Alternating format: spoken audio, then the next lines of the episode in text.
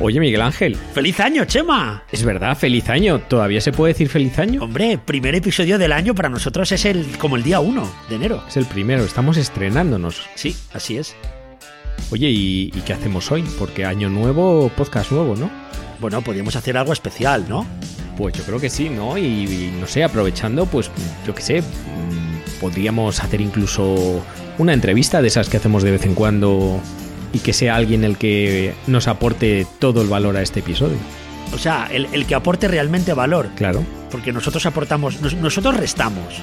No, hombre, tanto como restar, no, pero está claro que de vez en cuando pues traemos gente pues con unas ideas muy potentes y que, bueno, pues nos ayudan a ver las cosas de otra manera. Pues fíjate, te propongo a alguien que nos va a enseñar a hacer las cosas mejor. O sea que vamos a aprender a hacer las cosas mejor. ¿Qué me estás contando? Quizás lo puedas aplicar a tu día a día, pero sobre todo en el ámbito de las organizaciones sanitarias.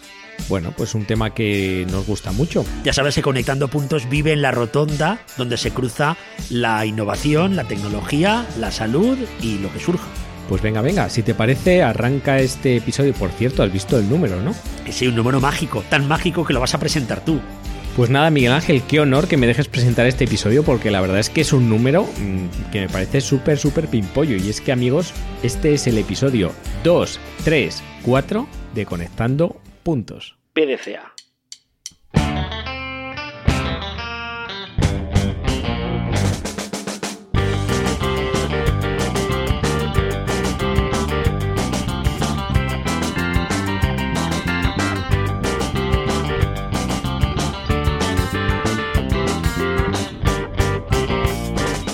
Eh, PDCA, has dicho, Miguel Ángel. Claro, es un spoiler de lo que viene ahora.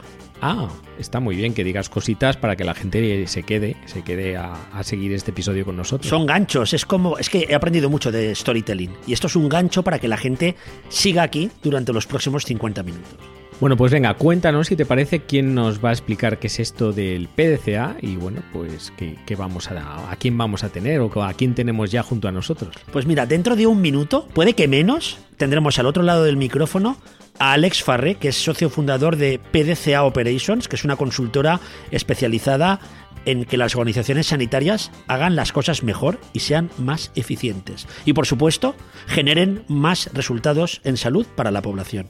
¿Cómo te quedas? Pues me quedo muerto, Miguel Ángel, y bueno, si te parece, no se hable más, eh, que entre Alex y bueno, pues que nos cuente todo esto, que, que es un tema realmente interesante. Venga, pues vamos allá. Y hola Alex, ¿qué tal? Buenos días. Hola, buenos días. Pues nada, bienvenido y bueno, pues muchas gracias por acompañarnos y bueno, pues por hablarnos de, estos temas que, yo creo que, nos gustan a todos, a, bueno, a nosotros y a toda la gente que nos escucha, porque al final pues vamos a conectar unos puntos realmente interesantes. Yo creo, Alex, si te parece lo primero, pues cuéntanos un poco tú, pues eh, cuál ha sido eh, tu camino, cuál ha sido vuestro camino, cómo has ido conectando tus puntos y bueno, pues defínete en, en tres pinceladas y pues cuéntanos, cuéntanos qué estáis haciendo. Pues eh, bueno, primero muchas gracias eh, Chema y Miguel Ángel por, por la oportunidad. Eh, la verdad que yo lo afronto con muchísimas ganas, sobre todo por un compartir conocimiento, ¿no? Que yo, la vocación es conectar puntos, ¿no? Yo creo que ese es un objetivo que hoy me, me he marcado, no como vuestro podcast, sino como, como una aportación de valor, ¿no? Que es, que es un poco que se da. Yo, yo soy de formación, soy ingeniero. Eh, dentro de los ingenieros soy de, la parte de organización industrial, no soy, el, no soy los ingenieros mecánicos, digamos, o sea, es, la parte más de la, de la, de gestión, ¿no? Y yo creo que ese perfil ha ido marcando un poco mi, trayectoria profesional, ¿no? Luego lo complementé con un, con un máster, ¿no? Pensaba que me quería dedicar a las finanzas, pero no, al final el máster lo que te complementa es, aplicar esa ingeniería quizás a una visión más de, más de negocio. La, verdad que como experiencia vengo tanto del mundo, del mundo ejecutivo, ¿no? He sido como director de operaciones en una empresa con un día a día al que atender y por el otro lado también he sido que es la que es actualmente como consultor de operaciones. Generalmente la consultoría está como bastante mal vista, ¿no? Pero claro, cuando haces cuando has estado los dos lados de alguna manera te das cuenta que no tener un día a día te ayuda a que realmente las cosas pasen, ¿no? Y que, y que se consigan y que se consigan resultados, ¿no? Eso, eso es un poco la, la, experiencia y, y, sobre to, y sobre todo la orientación vale la pena decir, digamos, que, dentro, dentro del mundo donde, donde he trabajado, yo diría que he trabajado en, en múltiples sectores. En el mundo industrial he, he, trabajado tanto en temas de automoción, eh, ya sea en fábrica, ya sea en proveedores, estampación, inyección, he trabajado en, en temas de bienes de equipo, lo que podrían ser generadores, el mundo del consumo, en impresoras, eh, fabricantes de lámparas, aire acondicionados, también he trabajado en temas de industria química, hasta he trabajado en un parque de atracciones, ¿no? O sea, todo susceptible de ser de ser, de ser mejorado, ¿no? Y, esa es un poco la, la, vocación de, de, mi trabajo, ¿no? Y siempre con una, y siempre con una orientación muy a, pues a, mejorar, ¿no? A, a, lo que, a lo que el cliente o la organización necesitaba, ¿no? Que en el mundo industrial pues siempre has venido siendo eh, reducir costes, ¿no? Por un lado, pues mejorar, eh, que, menos personas puedan ser capaces de hacer un trabajo sino mejor, reducir inventarios, reducir costes de compra, reducir defectos, mejorar la calidad. Y por el otro lado, pues mejorar, mejorar también lo que es el servicio, ¿no? El, mejorar los plazos de entrega, que el, que el cliente esté satisfecho, ¿no? Llevas años ya trabajando como socio fundador de PDCA Operations, que es la consultora de operaciones que, diriges. PDCA son las siglas de uno de los ciclos o metodologías de mejora más clásicos, podríamos decir. Cuando una empresa o una organización os llama, ¿os llama buscando un milagro o os llama de forma, es decir, tienen claro lo que quieren conseguir con vosotros? Generalmente partimos de un problema que no ha sido, que no ha sido resuelto, que muchas veces es más un síntoma y nuestra labor se trata más de entender, ese, profundizar en las causas del problema, entender por, por, qué está pasando y sobre todo identificar un plan de acción que le dé solución. ¿no? y, generalmente nuestro trabajo está en hacer ver que la solución era diferente a lo que, a lo que la propia organización pensaba que debía hacerse, ¿no? Que quizás un poco lo que decimos nosotros es, si quieres conseguir cosas diferentes, eh, haz cosas diferentes, ¿no? Y, y, es, eso es un poco la conversión eh, a raíz de un problema que generalmente es un síntoma por lo cual nos llaman, ¿no? Y, la sorpresa para ellos acaba siendo es, bueno, pues sorpresa, lo que cualquier proveedor de servicio aporta valor haciendo cosas diferentes seguramente a lo que, a lo que el, propio, el propio cliente en este caso haría por el mismo. Quizás porque no te ata nada la empresa, no tienes las costumbres que tiene la empresa, ni las barreras y puedes hablar claramente, que yo creo que esa es la quizá uno de los puntos más positivos de, tener a un, a un partner como puede ser PDCA con, con vosotros. Yo siempre digo que si, eh, si, al final nuestro cliente sabe más que nosotros, no conseguiremos ayudarle, digamos, ¿no? O sea, nosotros somos expertos en gestión, nuestro enfoque está en, eh, en entender desde una visión externa, cuantificada, objetiva, eh, que permite identificar cuál es la causa raíz del problema, ¿no? Y esa causa raíz, bueno, en el mundo industrial se llama el quinto por qué, ¿no? Y a veces tú, tú, llegarías al quinto por qué, pero yo igual te has quedado, te has quedado en el tercero, ¿no? Y, aquí lo que buscamos es entender realmente cuál es la tecla que hay que tocar, que muchas veces no es seguramente no es evidente. Si fuera evidente ya se habría hecho. Y, vale la pena decir, al menos el mundo sanitario, que, que, no, que la tecla que nosotros tocamos es bastante diferente a lo que el mundo sanitario cree que debe, que debe hacerse, ¿no? Con lo cual la aportación de valor aquí es muy, para mí es muy evidente. Luego entraremos ya más de lleno en, en la parte sanitaria. Me ha gustado mucho cómo has definido la parte del síntoma, porque al final llegáis a un diagnóstico y aplicáis es un tratamiento, con lo cual, bueno, pues ya está, estamos alineando ahí, conectando distintos puntos. Pero bueno, vosotros venís de un sector eh, industrial que es muy diferente, ¿no? Nosotros somos del ámbito sanitario, luego, luego, luego veremos cómo es ese contrapunto, ¿no? Pero cuéntanos un poco eh, para entender de dónde vienes, pues cómo es, cómo es el sector industrial, sobre todo en cuanto a la parte de digitalización eh, y transformación de los procesos, ¿no? Que es de donde, de donde partís vosotros. Sí, yo, creo que el punto de partida que, que, yo he vivido, al menos en el sector industrial, partimos de que son sectores que tienen una elevada competencia, ¿no? O sea, están obligados a reducir costes para ser competitivos, si no, quedan desfasados en el tiempo y además en muy poco tiempo, ¿no? También, por otra parte, también están obligados sus departamentos de diseño y de innovación a innovar constantemente en productos, ¿no? En que esos productos les permitan no solo mejorar su producto, sino diferenciarse de la competencia, ¿no? Es, algo obligatorio, ¿no? Luego también los clientes cada vez son más exigentes, piden un producto más personalizado, los canales de distribución cada vez son más complejos, no solo se vende, eh, hay diferentes maneras de acceder, de acceder al cliente, ¿no? Lo, que se llama la, omnicanalidad, ¿no? Y luego también lo que vemos también que es complejo, ¿no? Porque existen diversidad de productos, eh, en, un, coche al final se combinan, por ejemplo, el acero, el aluminio, el plástico,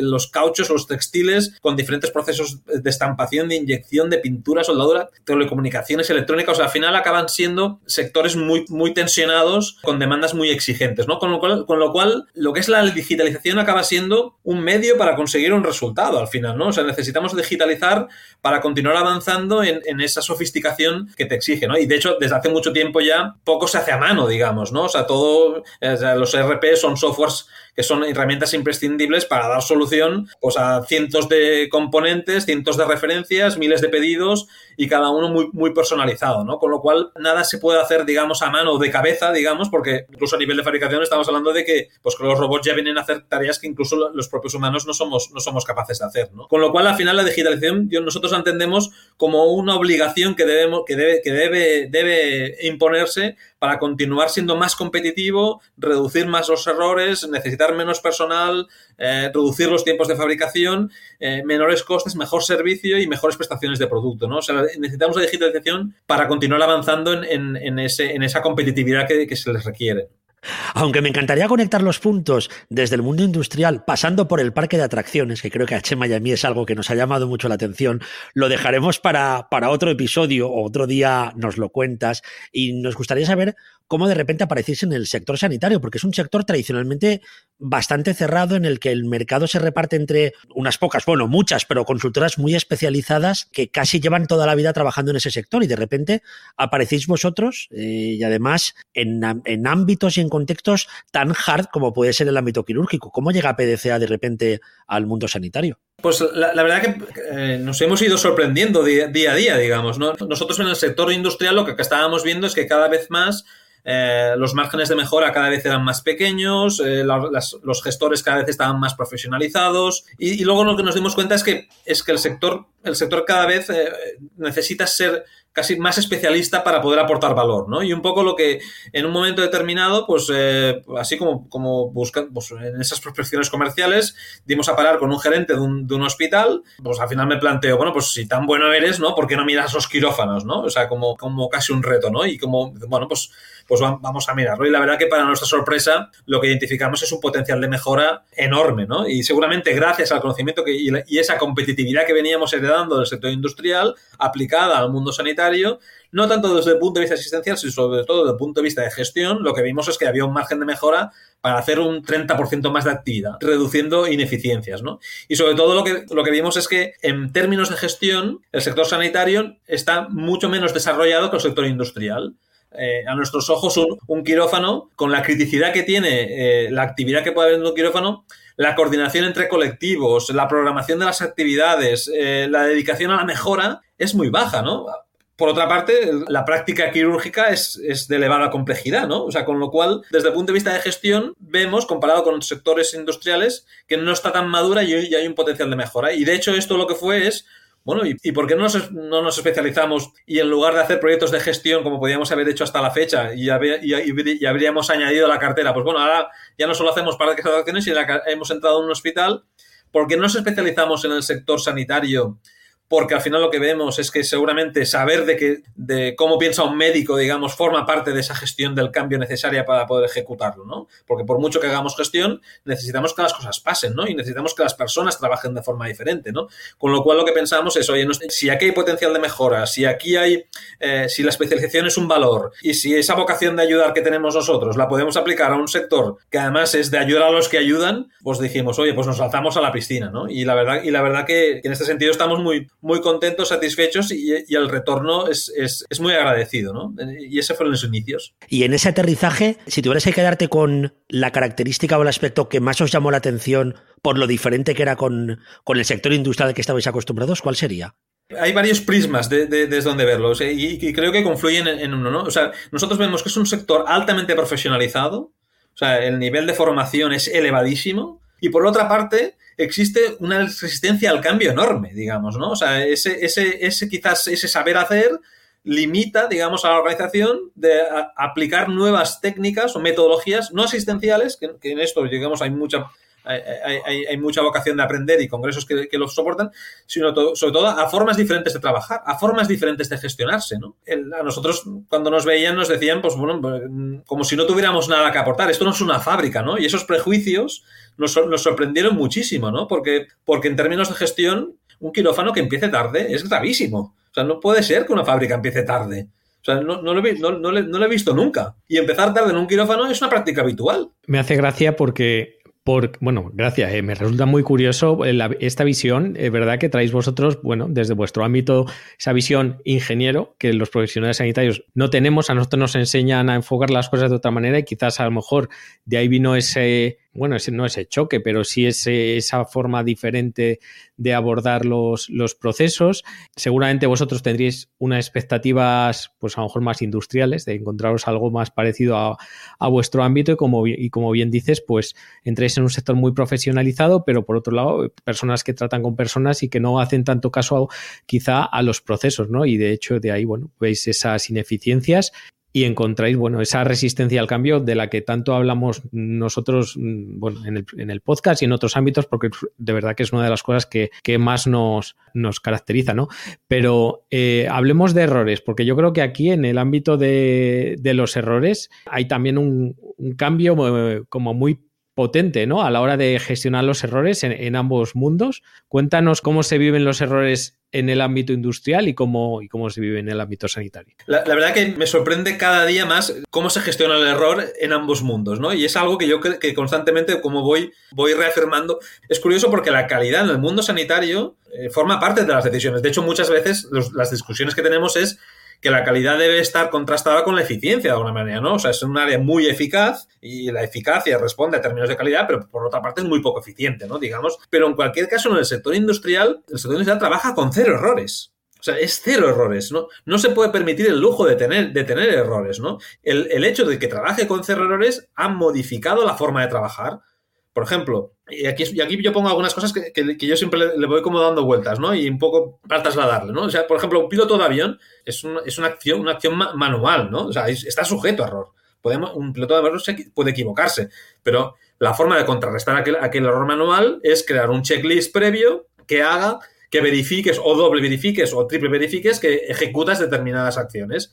Claro, en el mundo sanitario, el checklist en algunos casos se hace, en otros no se hace, en algunos se hace algunas cosas, en otros se hace otras. O sea, la estandarización de la actividad en términos de calidad es muy pobre y aún así habíamos dicho que el médico busca mucho la calidad, ¿no? Pero la estandarización de la calidad no existe. Se estandariza cada uno a su manera. Digamos, cada uno hace aquello garantizando su mayor calidad. Pero, pero ¿cómo medimos esto? ¿Cómo sabemos si aquel trabajo ha sido el correcto o no ha sido el correcto, ¿no? Ya no tanto por medirlo, sino para adaptar las formas de trabajar, ¿no? Para poner algunos datos, en el mundo, en el mundo, en el mundo industrial se habla de la 6 sigma, ¿no? O sea, la, la 6 sigma quiere decir que eh, habilitamos seis desviaciones estándar la medida de un error. Esto es un concepto técnico, ¿no? Es, pero si nosotros consideramos que el error se ha garantizado un 99,9%, o sea, solo cometemos un 0,01% de errores, que digas, esto no es nada, ¿no?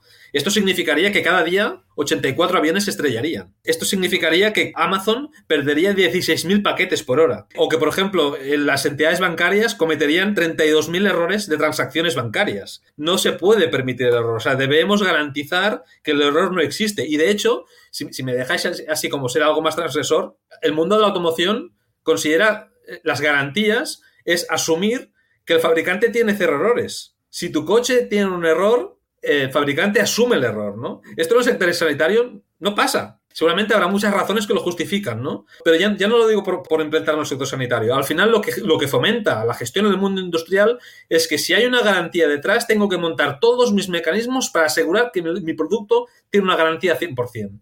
Y eso, modifica la forma, de pensar, la forma de trabajar y la forma de asumir eh, cómo garantizamos que esta calidad es, es 100%. ¿no? Y esto en, el mundo sanitario casi casi la garantía de calidad la asume la persona, ¿no? Y eso, de alguna manera no acaba de, alinear todos los intereses a un objetivo común. De hecho, en el mundo sanitario, por ejemplo, hay varias medidas o, o formas de trabajar que eh, se sabe y está estudiado que van asociadas a una mejor calidad hablo del lavado de manos, hablo del checklist quirúrgico, y sin embargo el porcentaje de, de, éxito, de, de, uso, por así decirlo, el lavado de manos aún estamos con unas tasas más altas que antes, pero todavía hay campañas anuales de la OMS, de todos los servicios de salud promoviendo el lavado de manos y con el checklist quirúrgico igual. No es el 100%, ni siquiera muchas veces el 90% de checklist en todas las intervenciones quirúrgicas. Yo creo que tiene mucho que ver con lo que tú estás contando, que al final hay una dependencia casi eh, individual, es decir, yo creo que es una artesanía industrial, ¿no? O sea, es una gran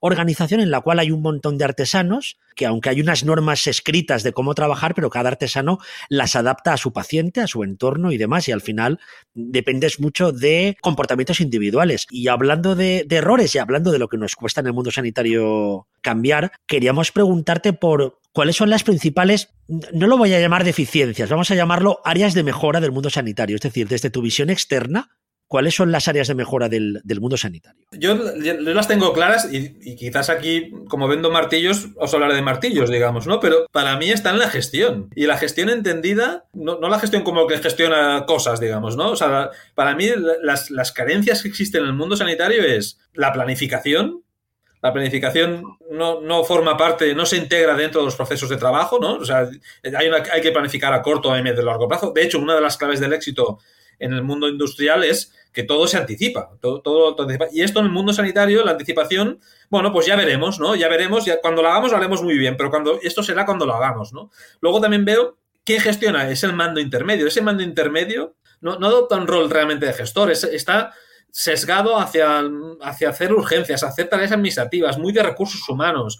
O sea, ese rol está poco, está poco, poco desarrollado. Y luego también los indicadores, se habla mucho de indicadores, pero esos indicadores quedan a un nivel muy gerencial, no, no llegan al día a día. ¿no? En el mundo industrial, el operario sabe perfectamente cómo va la producción porque es él de quien depende que se produzca mejor o peor, digamos, ¿no? ese traslado a nivel operativo, y de hecho en el mundo industrial se considera que quien más aporta valor y quien más es capaz de mejorar la operativa es quien está las ocho horas tocando el producto, digamos, ¿no? Y ese es el que se le busca, que se le pide información. En el mundo sanitario, esa aportación de valor es en el paciente, obviamente, pero no, no retroalimenta el sistema para trabajar, para trabajar mejor, ¿no?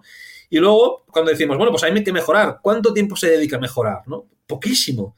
Sea, es, no, hay reuniones de mejora operativa donde se analizan esos problemas, analiza la causa raíz, ¿no? O sea, lo que queremos es que la organización aprenda a trabajar por sí sola y considere que esto forma parte de su día a día, ¿no? Y este tiempo se considera como un tiempo no necesario o básicamente no hay tiempo para esto, ¿no? Cuando resulta que esto seguramente será la solución a algo de lo que ellos puedan necesitar, ¿no? Yo lo que vengo a decir es que la gestión tiene un elevado margen de mejora en el mundo sanitario. Como gestor sanitario, porque yo al final, Chema sí que es enfermero y, atiende pacientes, pero yo soy, yo soy economista. Pero es cierto que en, el ámbito de la gestión sanitaria hay un margen de mejora, pero, pero enorme. Sí, hablabas de, bueno, me, me he quedado con la parte, con varias cosas, ¿no? pues eh, con lo que decías Miguel Ángel de la artesanía, que es, verdad, eh, toda la parte de productividad y lo de implicar a, todo, a, toda la gente que trabaja en la organización en, que tienen que estar en, ese objetivo, es algo, esa, esa cultura eh, de calidad que en las organizaciones todavía no, no acaba de calar y bueno, lo que has dicho de que no, no hay tiempo para gestión, yo creo que es, clave, ¿no? Si nos dedicamos a hacer cosas, pero eh, solo nos dedicamos a producir sin pensar en lo que hacemos y cómo lo hacemos, pues está claro que, iremos muy bien, como dice Julio Mayola, hacia, hacia un sitio desconocido, ¿no? Pero llegaremos perfectamente hacia donde no, hacia donde no sabemos. Todo esto, claro, repercute en una serie de problemas en la organización, esta falta de gestión que, dices que, que tiene este margen de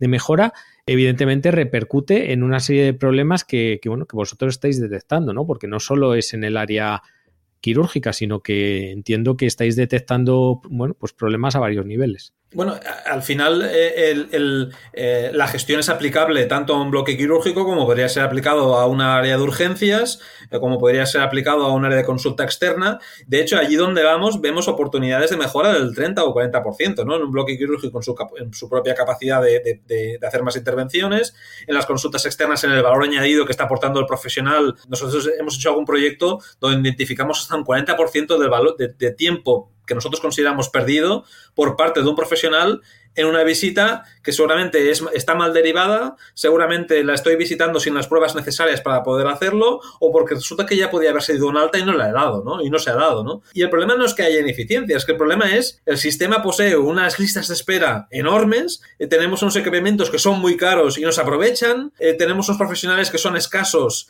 y no le sacamos el máximo rendimiento y al final el, perjudicado acaba siendo el paciente, ¿no? En todo esto, ¿no? O sea que hay que hacer cosas diferentes si queremos hacer, resolver cosas diferentes. Y yo me atrevo a decir, y seré con esto poco polémico, es que con la experiencia que posee el sector no va a dar resolución. Necesita experiencias de profesionales externos al sector que esto ya lo han hecho. Esto ya se ha hecho en otros sectores. Y es más, es más, cuando yo decía que los sectores industriales son altamente competitivos, es que no lo sobrevivirían. O sea, ¿por qué, no, ¿por qué las organizaciones sanitarias no se dejan aconsejar de una manera mucho más abierta? De decir, a ver, ¿qué nos dices, Alex? Háblanos de.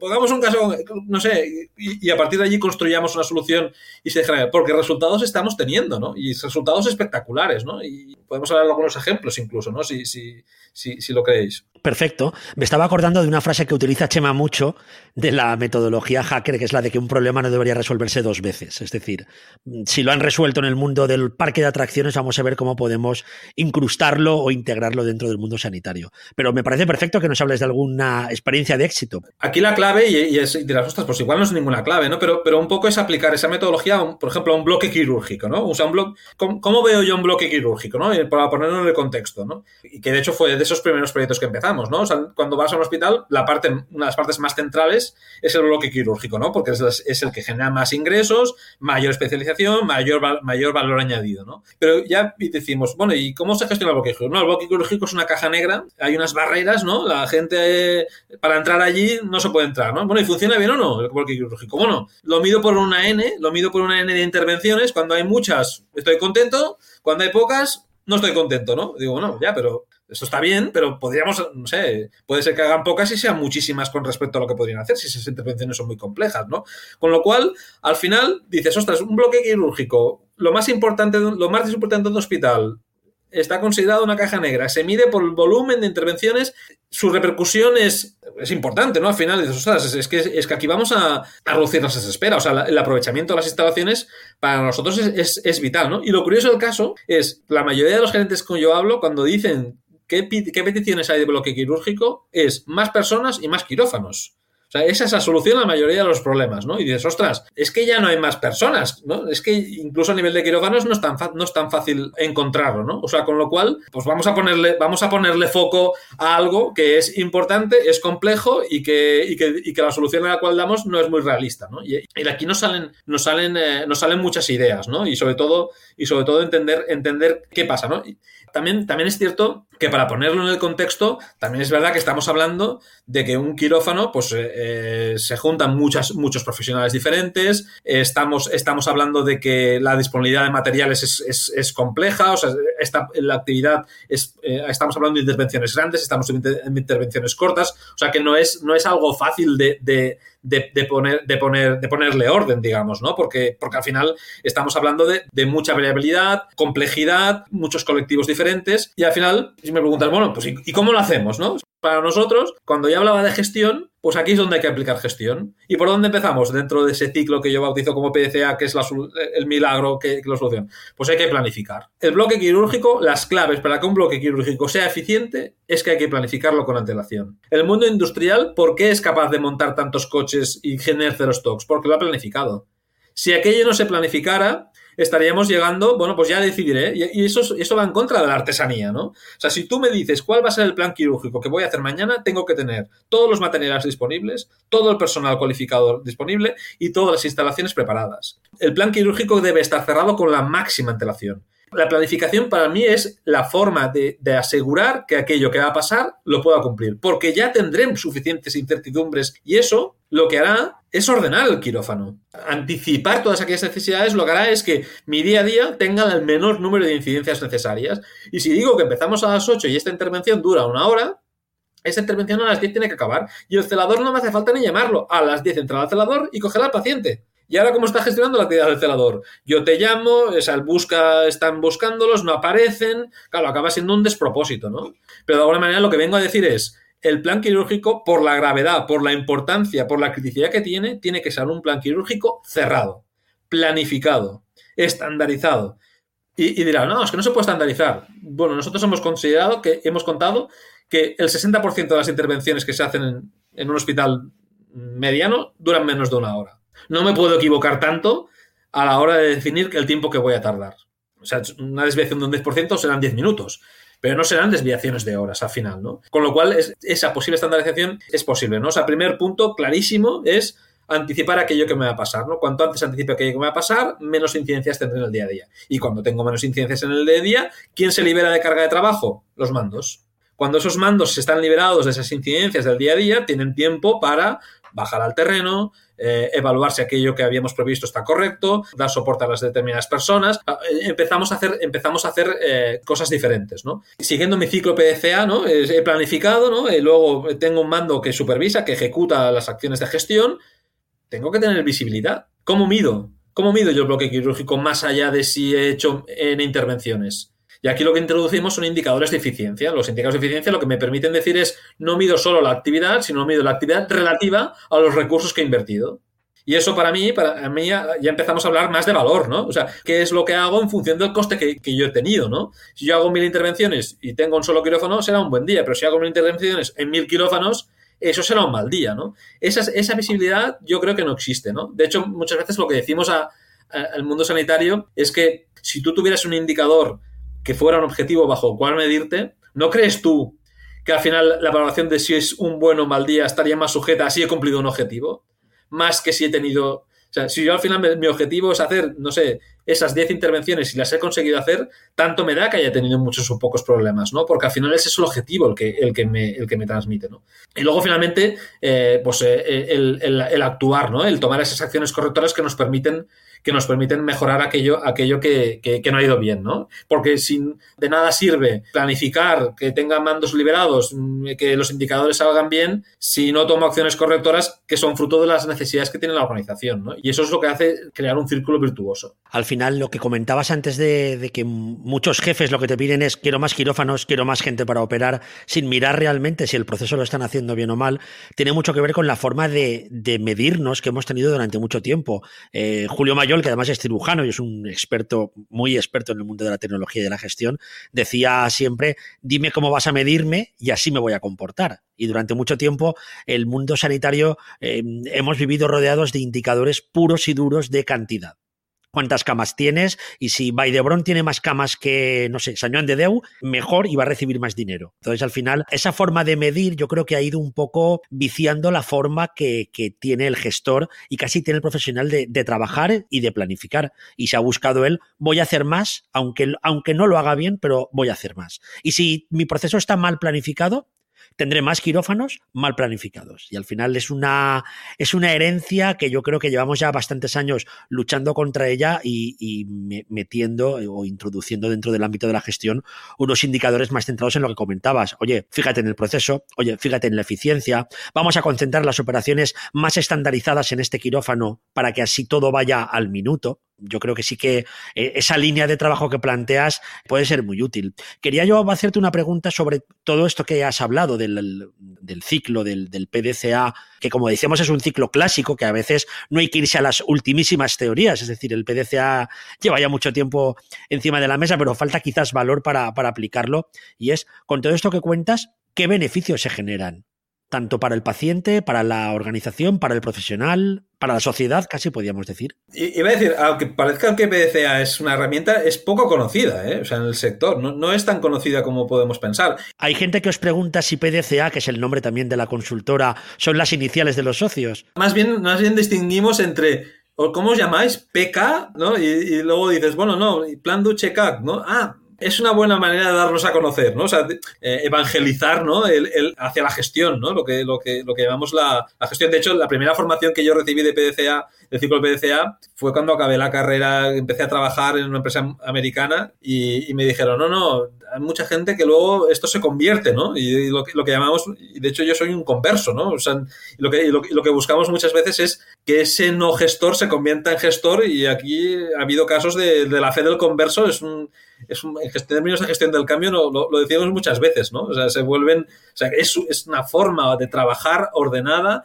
que te ayuda, que no es improvisada, es un método, digamos, ¿no? Y eso, y eso es un poco lo lo que encontramos a faltar en el sector, ¿no? Yendo un poco a, a, a, qué, a los beneficios, claro, el tener un plan, el tener un tiempo para eh, supervisar, para medir, al final lo que, lo que nos mueve es tener un objetivo común. O sea, lo que, lo que creemos que tenemos que, conseguir en las organizaciones es establecer un objetivo común que alinee a todos los profesionales. Porque al final lo que vemos es que necesitamos un cambio cultural, digamos, una forma, un enfoque diferente, ¿no? Y, en, el, mundo sanitario lo que vemos es que está muy desalineado. Cada colectivo un poco trabaja por sus intereses, pero realmente no tiene esa visibilidad contra un objetivo común contra el cual, contra el cual medirse. Luego también a nivel, cuando nosotros establecemos formas de trabajar, intentamos estandarizar sin darnos cuenta. ¿no? La estandarización forma, es una forma de trabajar que nos reduce el error, que hace que, que trabajemos de una forma más, más reglada ¿no? dentro, de los parámetros. Y luego también, en términos de resultados, ¿no? yo que decía, hablemos de negocio, ¿no? al final, ser capaces de mejorar un 20% la capacidad de un quirófano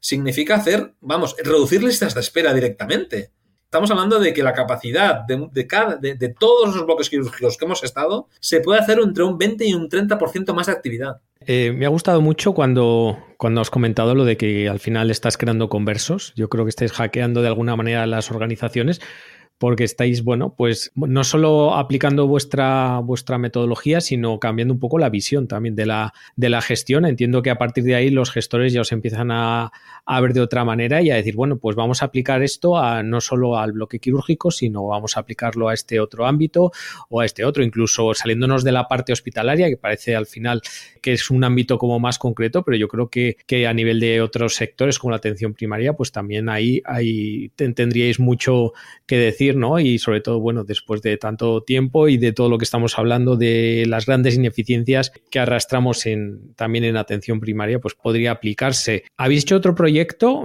que me parece muy interesante también de innovación en, en el hospital de, de Guadarrama. Cuéntanos si quieres un poco, eh, bueno, el porqué de este, de este proyecto y, bueno, cuáles son esos objetivos que os, que os habéis planteado, ¿no? En este ámbito. El Hospital de Guadarrama yo, creo que es un, caso, es un caso de éxito. Esta es una organización que ya trabajaba por procesos, o sea, era bastante eh, orientada a la mejora, a la operativa y un poco cuando no, no, nos ven a nosotros, pues aquí sí que había un poco más de escepticismo, ¿no? Es decir, bueno, pues si nosotros trabajamos por procesos y esto forma parte de la cultura, realmente podemos mejorar. Claro, lo que nosotros vimos es, yo creo que es un caso donde el título era un poco de cumplir procesos a conseguir objetivos, ¿no? Eh, cuando se habla de transformación muchas veces dices, bueno, ¿qué implica transformar, no? Bueno, pues mejorar los procesos, sí, pero al final lo que, lo que buscábamos era, era orientar una organización a conseguir determinados objetivos, ¿no? Y aplicar ese método PCA contra los objetivos. Y los objetivos que, que, nos marcamos era ¿a qué se dedica aquel hospital? Pues a la recuperación funcional. Nuestra, si nuestra vocación de servicio es que el paciente se recupere lo antes posible,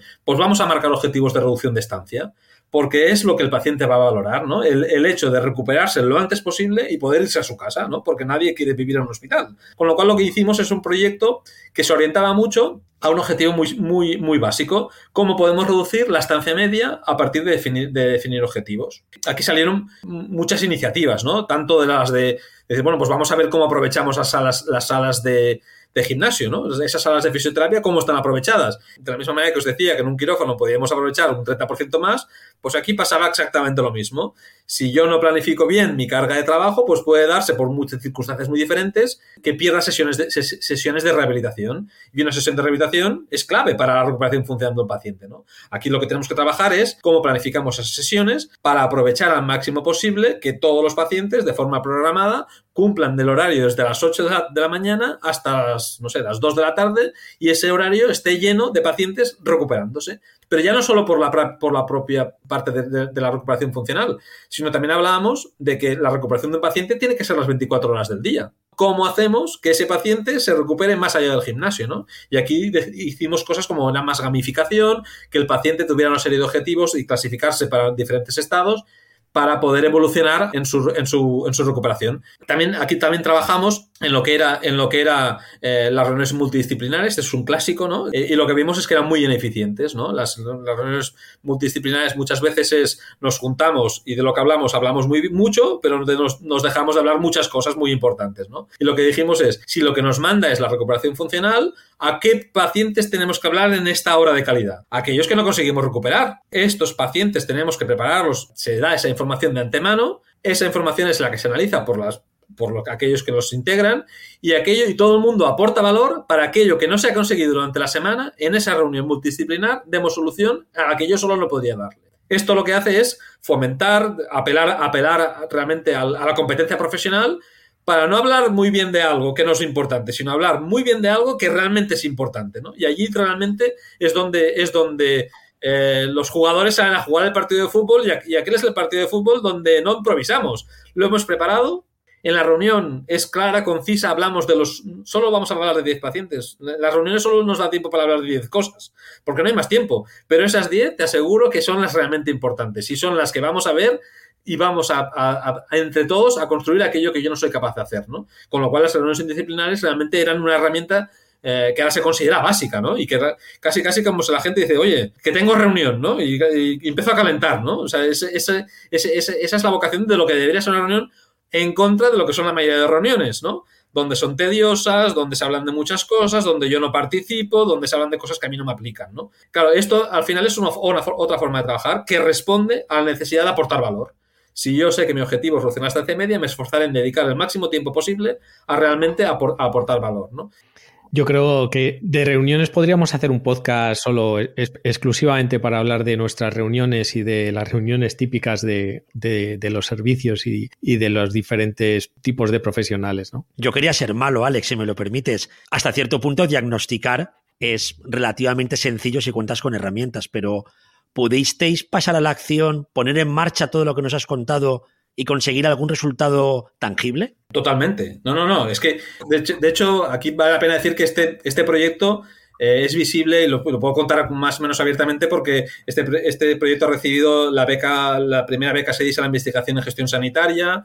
Eh, hemos recibido un segundo premio en el IS con, con Novartis en lo, que, en lo que corresponde a la aportación de valor, porque al final no es el método nos ayuda a conseguir un resultado, ¿no? Cuando tú pones un cuando tienes una organización que trabaja por procesos, que era el caso, le pones un objetivo y pones herramientas para conseguir ese resultado, los resultados acaban saliendo, ¿no? Y de hecho, aquí déjame hacer un poco más técnico. Al final lo que dijimos es, ¿cómo, cómo medimos esa recuperación funcional? Con el índice de Bartel.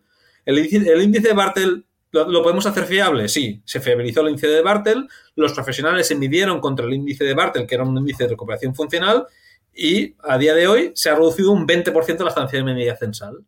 El tiempo que el paciente estaba en el, centro se ha reducido un, un 20%. Otorgeriatría ha pasado de 30, un 20% menos, ha pasado a 24 días. Media estancia, convalescencia ha, ha bajado por el hecho de centrarnos en un objetivo muy, muy concreto que es reducir. A partir, aparte de esto, hay otros, hay otros resultados más colaterales, pues que los pacientes se beneficien de mayores sesiones adicionales de recuperación, ¿no? Que haya, que realmente seamos capaces de identificar a aquellos que no evolucionan y realmente les ponemos, les ponemos más foco, ¿no? O que aquellos que tienen una estancia demasiado larga, pues aquí se ha reducido un 50%, ¿no? O sea, si, superamos a aquellos que tienen estancias largas, es como conseguiremos tener impacto en la estancia media censal, ¿no? O sea, que estos objetivos son muy cuantitativos ¿no? Que se basan en pasar de, de tantos días de estancia a un 20% menos, ¿no? Resultados muy concretos, que tampoco es reducir por reducir. Al final lo que pretendemos es que el paciente esté menos tiempo y ese servicio público permita eh, acoger más pacientes, que es la vocación del servicio, ¿no? Parece muy interesante, Alex. Y es que al, final, bueno, pues lo que dices es conseguir unos resultados eh, en salud y, la importancia de, bueno, de medir, eh, de planificar. Por cierto, vamos a dejar todo, si te parece, estos enlaces en las notas del programa por si alguien quiere, bueno, pues consultar para, para que vean un poco más sobre, sobre estos proyectos y si quieren ahondar un poco en estas iniciativas. Si tuvieras que elegir, Alex, ¿cuáles dirías que han sido esos aspectos claves, ¿no? los aspectos más innovadores de, este proyecto? Quizás aquello que realmente ha marcado la diferencia respecto a otros proyectos o respecto a otras iniciativas que habéis, eh, que habéis eh, eh, creado para, para este proyecto. Yo, diría que aquí a nosotros nos ha servido para reafirmarnos que realmente esas carencias de gestión tienen un potencial de mejora muy importante, ¿no? O sea, yo diría, bueno, ¿es innovar a implementar un ciclo PDCA? No. Pero implementarlo en un centro, en centro asistencial, para mí sí. O sea, el sector todavía, para mí, implementar este, este, tipo de dinámicas de mejora continua es innovación.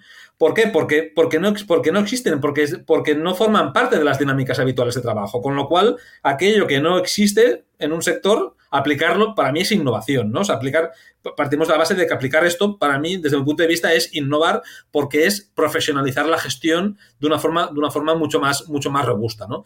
Luego también cuando, cuando, hablamos de poner objetivos, al final lo que intentamos es alinear toda la organización, es que haya un enfoque transversal, es que todo el, hospital trabaje, en este caso en la rehabilitación, pero aquí lo que decíamos es que la rehabilitación es desde el ingreso, desde la estancia hasta su alta, ¿no? Y es las 24 horas del día, ¿no? Eso, eso lo que venimos a decir es que es un cambio cultural en el fondo, ¿no? O sea, es cuando hablamos de transformación, lo que yo muchas veces, bueno, yo no me queda muy claro qué significa transformación. Si yo fuera el oyente diría, bueno, pero Alex, ¿pero qué es transformación? ¿no? Al final de transformación lo que venimos a decir es, tenemos un indicador que es el índice de Bartel, todas mis decisiones van a estar basadas en incrementar ese índice de Bartel. Y aquello que no lo incrementa no aporta valor.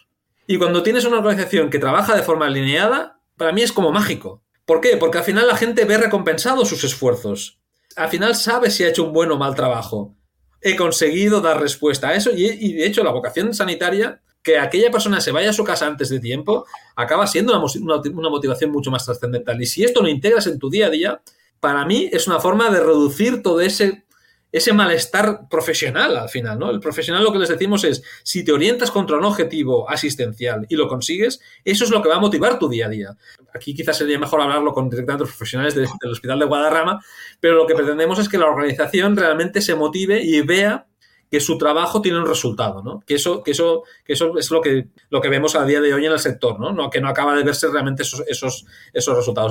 hablando de innovación, quizás esto no es innovación, pero para mí es transformación, es, aplicar metodología, es profesionalización, es atención al paciente, es visión transversal, es, muchas cosas que realmente no son teorías, sino que son aplicadas a, resultados muy concretos. Bueno, en realidad innovar es eso, ¿no? Es aplicar eh, cosas que funcionan también en otros ámbitos y, no se trata de inventar nada nuevo, sino pues directamente lo que, lo que estáis haciendo, yo creo que es innovación pura y dura. Sí, y también el tema del cambio, porque has hablado de, de gestión del cambio, de cambiar, de, de organización en las que todo el mundo está alineado en, base a por lo menos uno o dos objetivos o valores o como queramos llamarlos.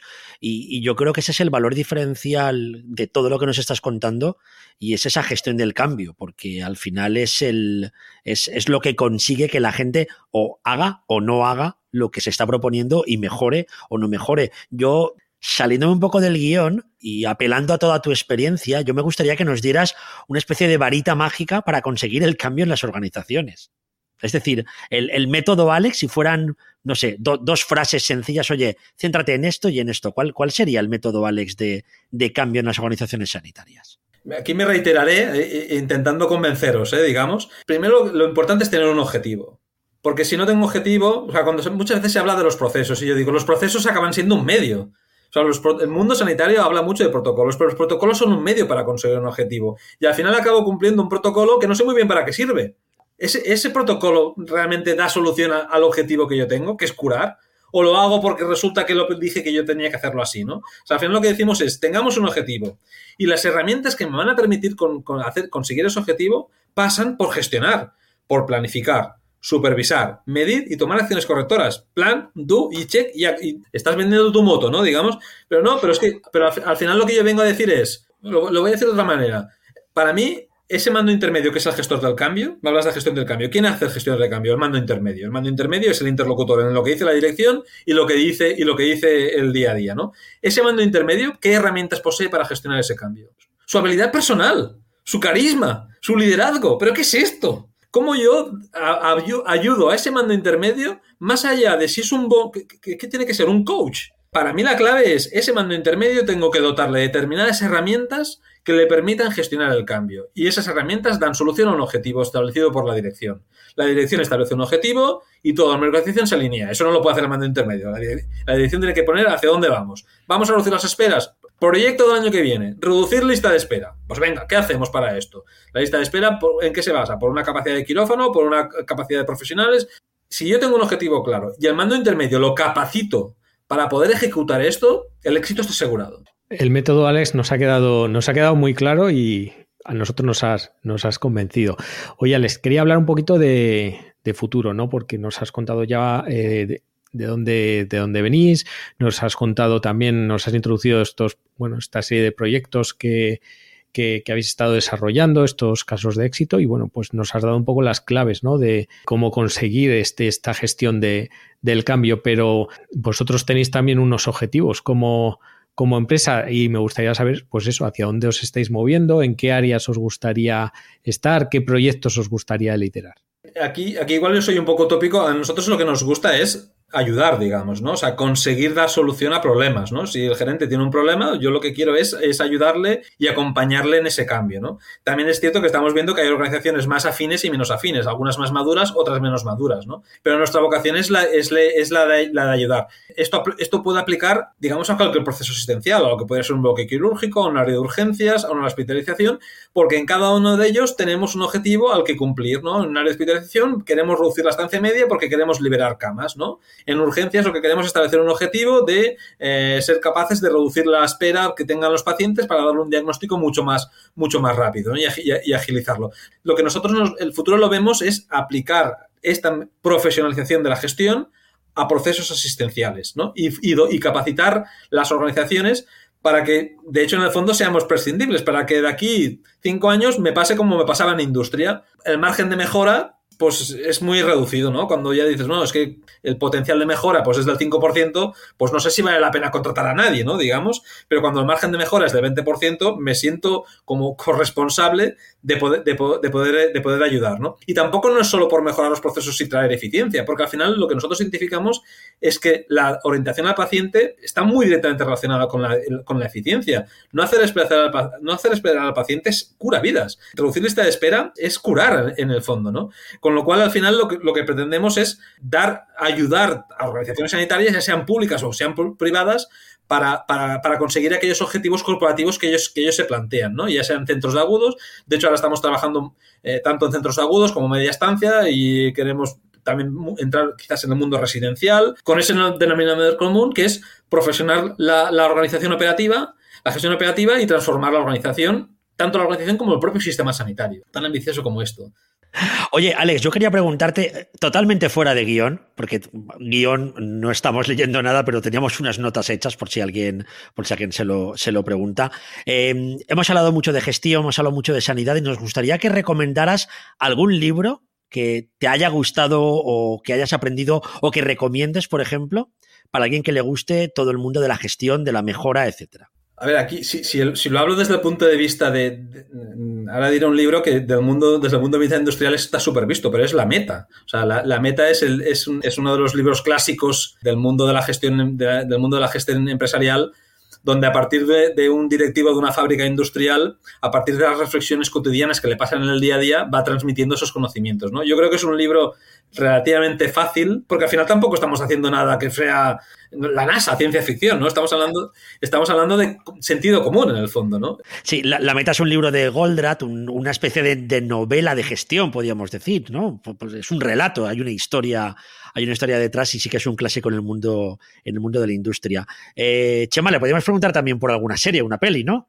Sí, hombre, ya que estamos, que nos, que nos cuente, cuéntanos, Alex, alguna serie, alguna película que relacionada o no, algo que, nos pueda aportar. No, no, sabría decirte, pero es que yo soy un amante de, las, de las películas y series basadas en hechos reales. Es, es, es, algo que me fascina, quizás, quizás por esa vocación de bajar al terreno, de trabajar en cosas operativas, que sean factibles, que sean, que sean eh, eh, que, generen un retorno real, digamos, o sea, esa vocación de, oye, yo quiero cosas concretas que realmente ayuden, ¿no? Y, que, y no quedarme en estrategia, ¿no? Digamos, al final lo que quiero es, es, ayudar, ¿no? Y claro, si tú me recomiendas, yo diría, cualquier, cualquier biografía o sea, no sé, ahora no sé, no he visto Napoleón, ¿no? Pero tengo muchísimas ganas de verla, ¿no? Porque ya me han dicho que no es fiel a la realidad, pero, pero está basada en hechos reales que al final acaban siendo figuras que transformaron su, su, su status quo, ¿no? Y el denominador común de todos los grandes, no sé, cantantes, eh, es que hicieron algo diferente que hizo que, que, la realidad la cambiaron, ¿no?